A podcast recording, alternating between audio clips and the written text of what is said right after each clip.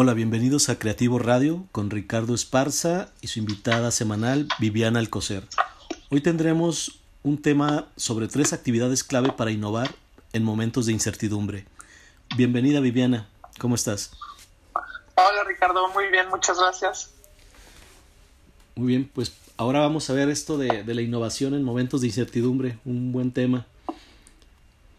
Sí, ya ves que la semana pasada también hablamos de innovación y, y ahorita eh, quise volver a hablar de innovación porque sí, sí creo que esta, esta va a ser la llave para, para que podamos estar en, una constante adaptación dependiendo de cómo, pues de cómo se vaya ajustando los, los hábitos de nuestro consumidor, nuestro cliente y nuestro ecosistema comercial. Entonces, aquí realmente eh, a mí lo que me gustaría que platicáramos hoy es cómo podemos ser ágiles, cómo podemos ser flexibles, cómo podemos hacernos cada día más organizaciones que tengamos al cliente en el centro. Y como ahorita nuestro cliente, nuestro el consumidor, estamos todavía con esta incertidumbre de, pues, un poco los gobiernos ya nos están pasando en muchos casos la decisión al, al, individuo de decir, bueno, ya, ya se abren las industrias, ya cada quien puede salir este y mientras haya tapabocas y demás, pero cada persona va a decidir hasta dónde sí y hasta dónde no. Entonces, esa incertidumbre justamente es la que, pues hoy, no hay, hoy hay poca claridad y pues el consumidor va a ir tomando estas decisiones y seguramente va a, ir, va, a haber este ir y venir de salgo un poquito más, vi que esto no funcionó y me regreso y, eh, y eso obviamente pues va a impactar a todas las industrias directa o indirectamente. Entonces, porque está todavía en, esta incertidumbre es bien importante que tengamos a nuestro cliente al centro y entonces tengamos esta manera ágil y flexible de estar evaluando constantemente sus necesidades y ajustando nuestra oferta y otros elementos que tiene nuestra, nuestra empresa para estar siendo siempre relevantes con, nuestro cliente. Entonces eso es lo que me gustaría pues, que platicáramos el día de hoy con, con el público de Creativos Latam. Ok. No, pues está muy bien porque al final, como bien comenta, si no lo dejamos, si no ponemos al cliente en el centro y no tenemos esa habilidad para estar observando lo que sucede, pues vamos a estar con la confusión total de no saber qué hacer, como bien lo mencionabas. Y si ya nos y si ya dieron esa libertad de alguna manera para que los comercios abran eh, con cierto protocolo, pero bueno, al final ellos, la empresa, serán los responsables del resultado. Entonces sí es, sí, es un buen momento para estar observando y modificando sobre la marcha a fin de, de seguir operando, ¿no? De seguir teniendo esa continuidad en el negocio. Totalmente. Y, pues bueno, hablando, hablando de tener al, al cliente en el centro, eh, justamente el, el, primer punto, la, la primera actividad que es fundamental es conocer las necesidades, las necesidades del cliente. Y al final, lo que debemos hacer es cómo podemos, el, el área comercial es un área que, que, en estos momentos puede tener una relevancia muy, muy importante, no nada más para estar generando ese flujo, sino para también ser la voz del cliente dentro de la empresa. Entonces, eh, pues áreas comerciales creo que es una excelente oportunidad para, para brillar, para realmente ser todavía más relevantes de lo que eran y, creo que el área comercial, que es quien está más cerca del cliente, es quien debe, quien debe tener algún método continuo para estar calibrando las necesidades del cliente continuamente y no asumir que sus necesidades o sus nuevas necesidades después de eh, el encierro COVID pues se van a quedar así por meses, o sea, tal vez cambian de un mes a otro y entonces hay que tener esta metodología. Entonces, entender sobre todo quiénes son las personas eh, que, están involucrados en el proceso de decisión del producto o servicio que vendo.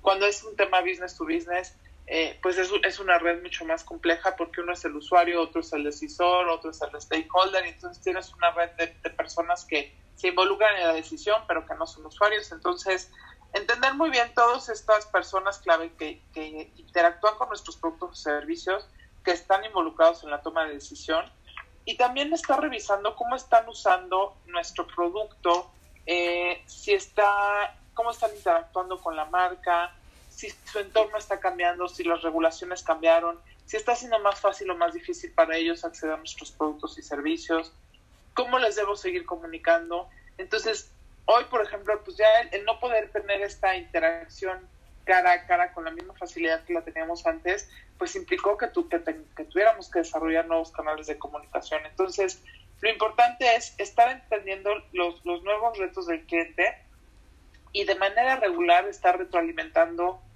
retroalimentándonos de, de, la nueva realidad del cliente para que de ahí lo podamos pasar a nuestra organización y sensibilizarlos de pues del entorno y necesidades del cliente.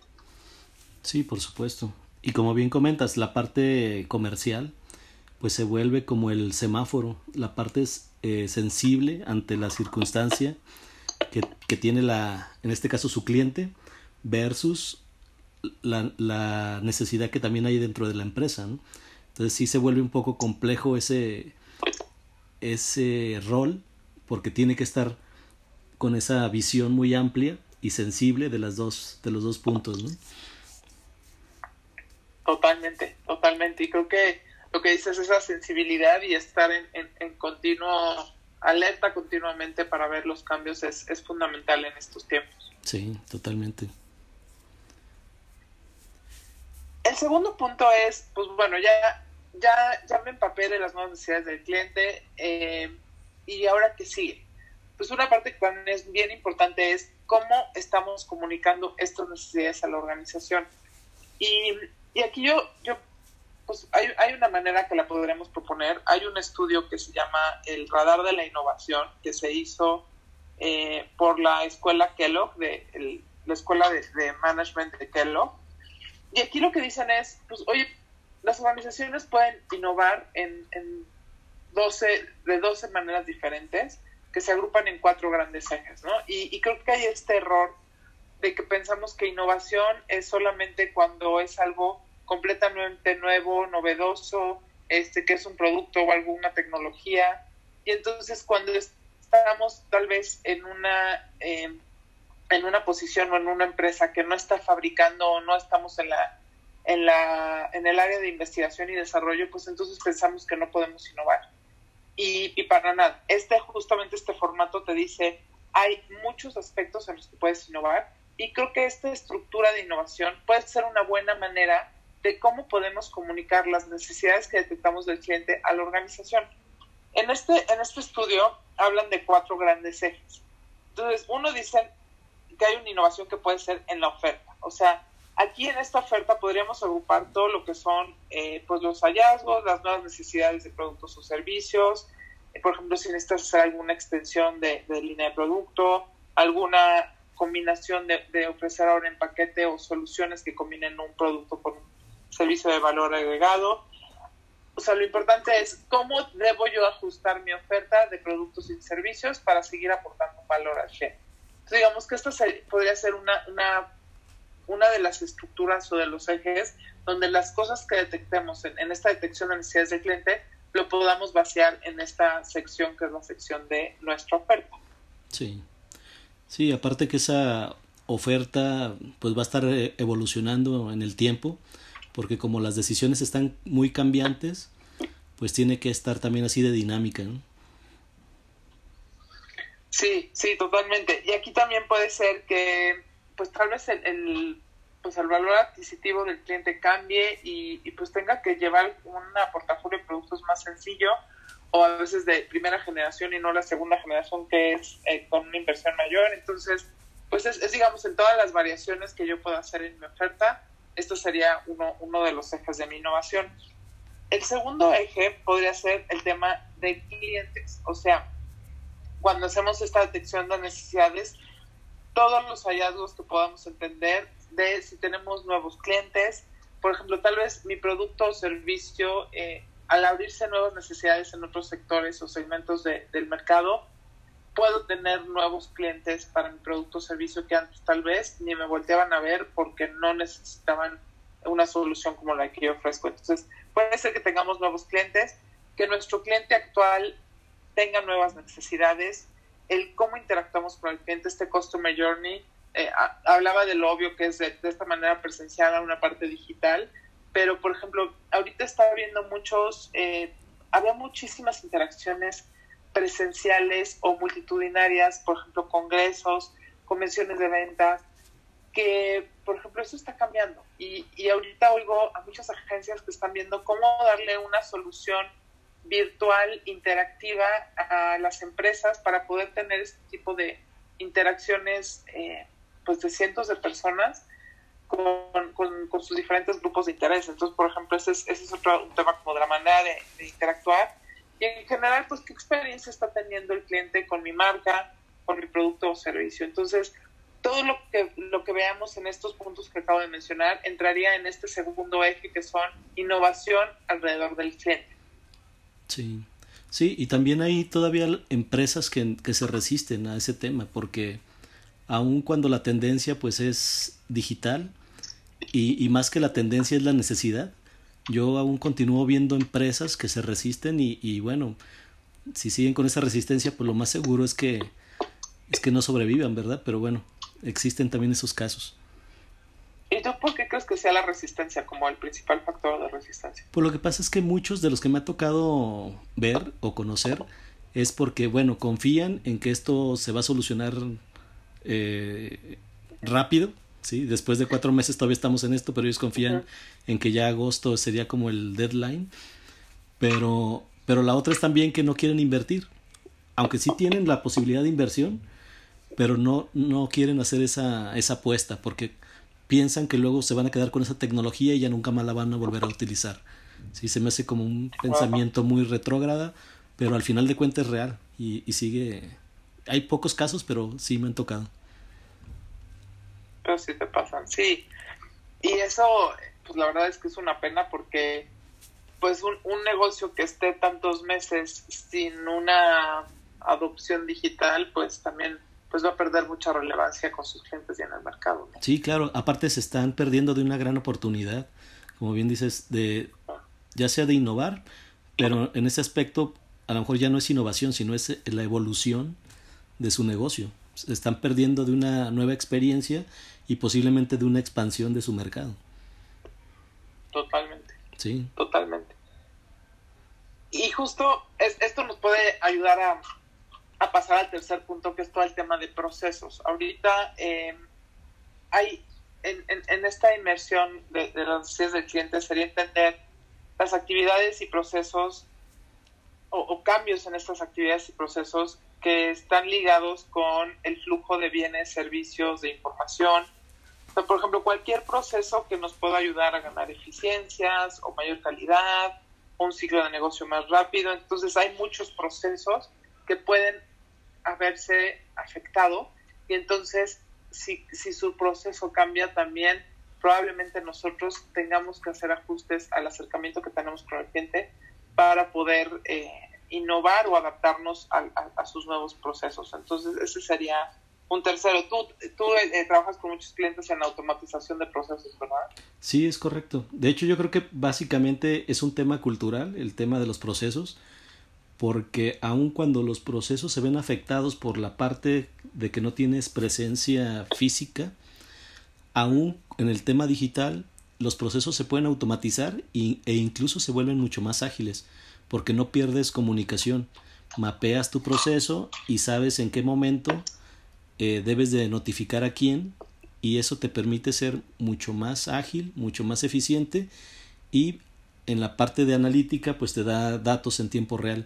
Entonces tienen una gran, gran oportunidad la, las personas que manejan procesos para automatizarlos porque van a estar teniendo información en tiempo real para poder tomar decisiones de manera oportuna, que antes no, no se daba tanto el caso, ¿no? pero ahorita sí es una necesidad y una cultura que muchos están adoptando, eso es lo, lo afortunado. Claro, y eso es que veo que a veces los procesos no, no están bien hechos, o sea, o son sí. procesos muy manuales o procesos que tienen unos cuellos de botella impresionantes en una o dos personas. Y entonces a veces yo creo que también puede ser que las empresas no estén listas para, para automatizarse porque el proceso no lo tienen bien. Entonces, automatizar un proceso eh, manual engorroso o que tiene muchas redundancias es lo que a veces yo creo también los está deteniendo y entonces primero habría que re, revisar e innovar en, en, cómo hacer estos procesos para ya luego pues poder pasar a la automatización y digitalización, ¿no? Sí, claro. Sí, porque muchas empresas no ni siquiera está definido su proceso.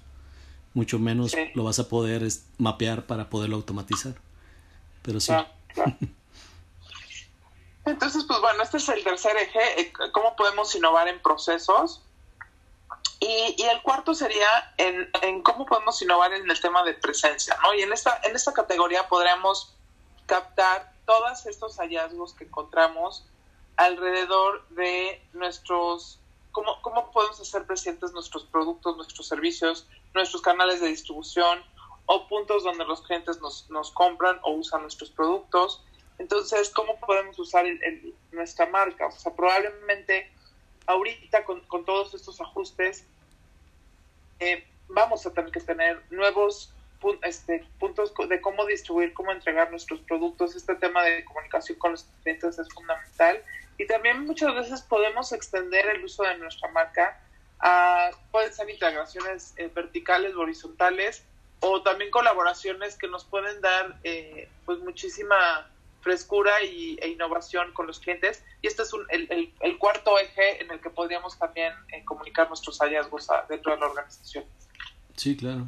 Que incluso también dentro de la presencia o lo que mencionabas de los canales, los canales de distribución, también se pueden generar alianzas para, para aprovechar canales ya existentes y obviamente aprovecharlos para nuestros productos o, o como mencionabas, generar nuevos canales que si bien, por ejemplo, ahorita con el tema de los impuestos, a, por ejemplo, con marcas como Uber, que están adicionando el impuesto, así es, esas plataformas que están cobrando un impuesto adicional y que se lo están cargando al, a la empresa, pues también eso genera una situación que muy posiblemente o muy probablemente las empresas tendrán que voltear hacia otro lado para evitar ese impuesto y más que evitarlo, para no desgastarse, porque finalmente es un, es un ingreso que por más pequeño que sea, pues va en volumen impacta. Entonces pueden generar ellos sus propios canales con otro tipo de alianzas y que crean beneficios y un ganar-ganar también. Sí, no, sí, totalmente, totalmente. Sí. Entonces, pues realmente eh, el, el, el que vayamos a, entender las necesidades de nuestro cliente pensando en estos cuatro ejes puede ser una muy buena manera de estructurarlos y que también la organización reciba de una manera ordenada los hallazgos que, que cuenten. Ahora bien, estos hallazgos obviamente se, se pues se transformarán en, ideas de negocio pasando por el filtro de, de que sean viables, factibles y deseables por el cliente.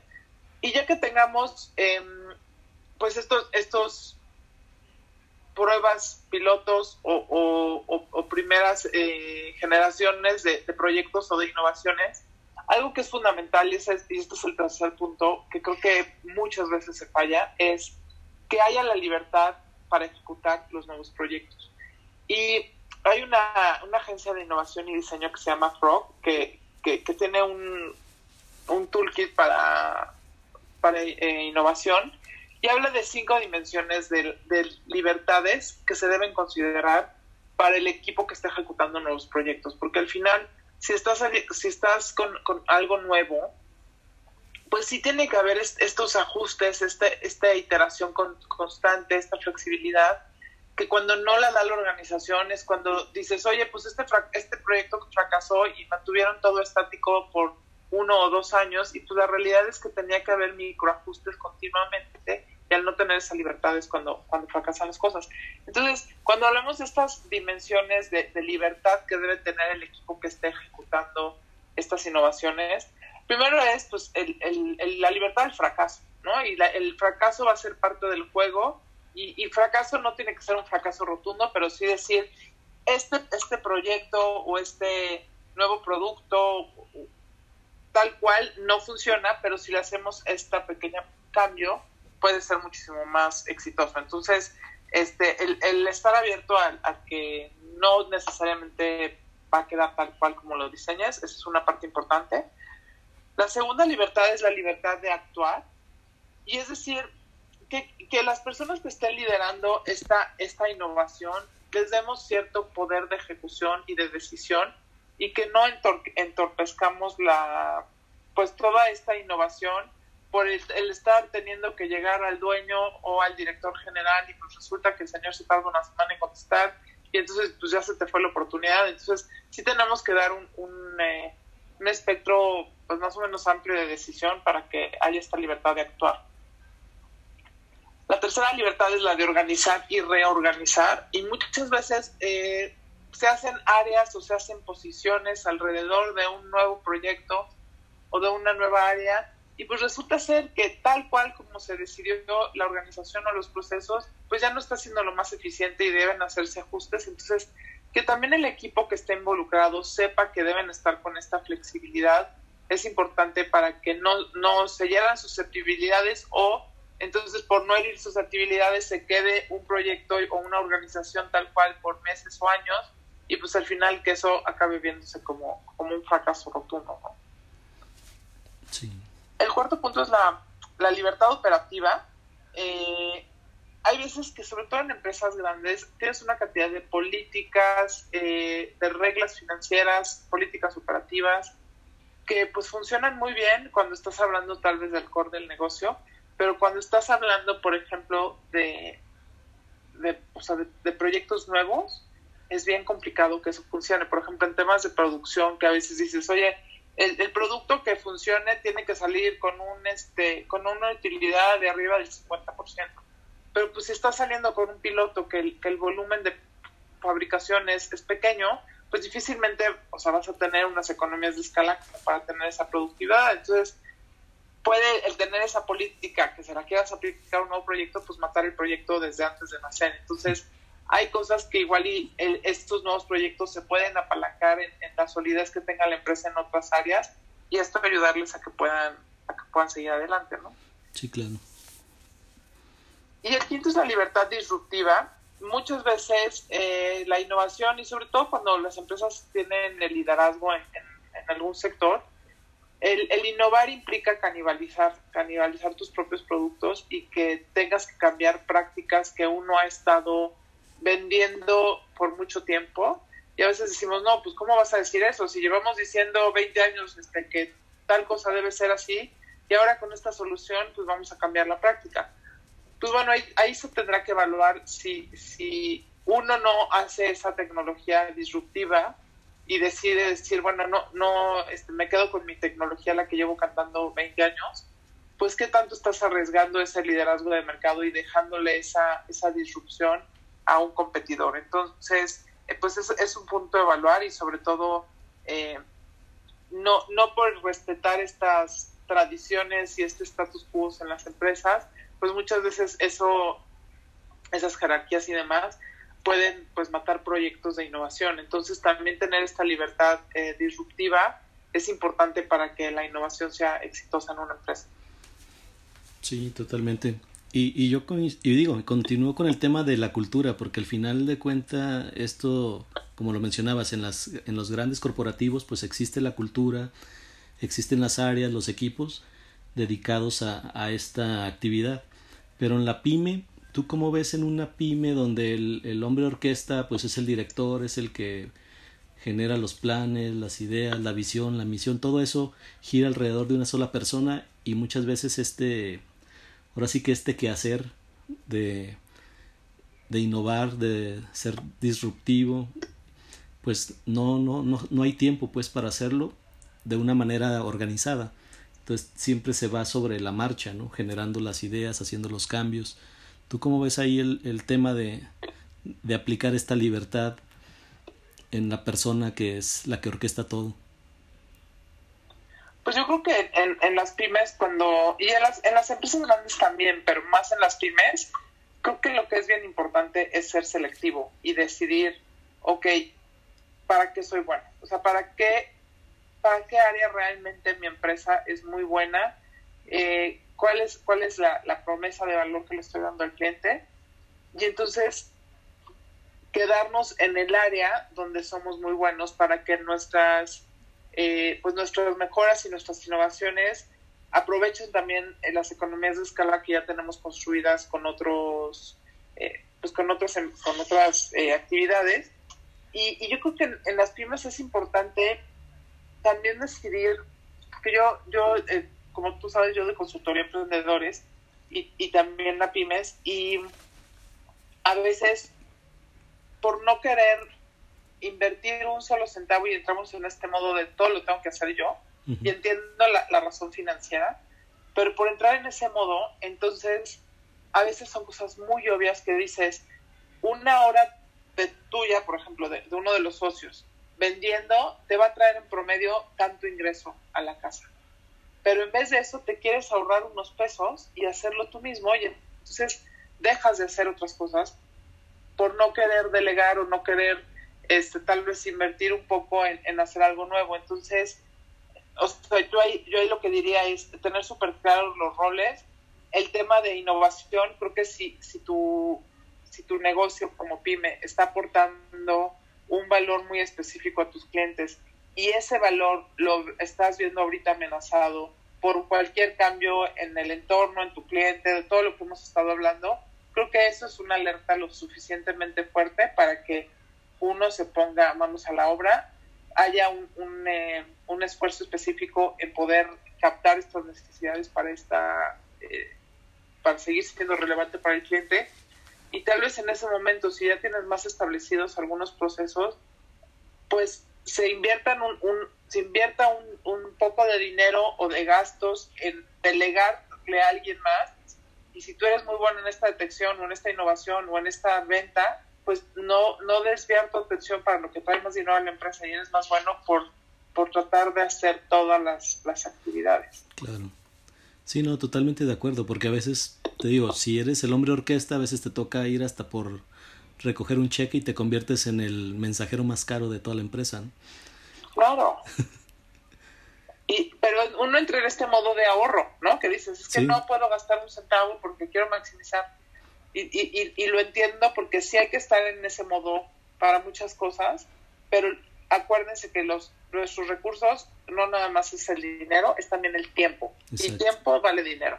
Entonces, no estar desperdiciando nuestro tiempo por ahorrarnos un tema de dinero, a veces sale más caro esos ahorros de tiempo. Entonces, eh, aquí, como, tú sabes, la semana pasada con, con Creativos Latam tuvimos un webinar donde estaba Alejandro y yo, yo hablé del modelo Canvas. Sí. Y algo que les decía es que si, se tenían que llevar una frase de, ese webinar era que vieran a su modelo de negocio como el producto que venden. O sea, no nada más vendemos un producto o un servicio. No nada más el, el producto o servicio, si es verde o morado, lo hace más o menos competitivo o diferenciado. O sea, al final, todo nuestro modelo de negocio es lo que nos hace diferenciados, lo que nos hace competitivos y lo que hace que un cliente quiera o no comprar. Entonces, es, este proceso de innovación que, comentamos hoy es justamente estar revisando todo nuestro modelo de negocio. Y si hubo un cambio en el cliente, en nuestro canal de distribución, en nuestra propuesta de valor, en la oferta, en cómo fidelizamos, etcétera, entonces eso puede poner en riesgo lo competitivo y el valor que le estamos aportando al cliente. Y ahí es donde tenemos que tener esta observación continua de necesidades del cliente y estar haciendo pequeños o grandes ajustes, dependiendo ahora sí que como la pedrada, pero para, para seguir siendo relevantes y competitivos con todo nuestro modelo de negocio, no nada más con nuestro producto o servicio. Claro, sí, por supuesto. Muy bien.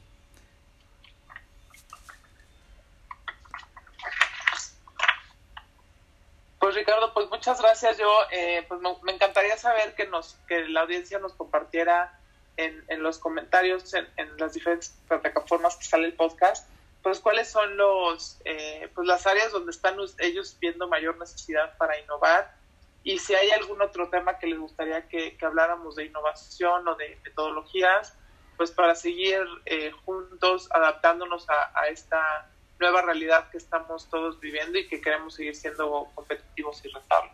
Sí, claro. Y como la vez pasada también mencionamos tu correo electrónico, vivianalcocer.consulting.gmail.com para el tema de las asesorías de coaching. Igual podemos hacerles algún diagnóstico ahí de su negocio, de su idea, para que con toda confianza manden un correo ahí con Viviana.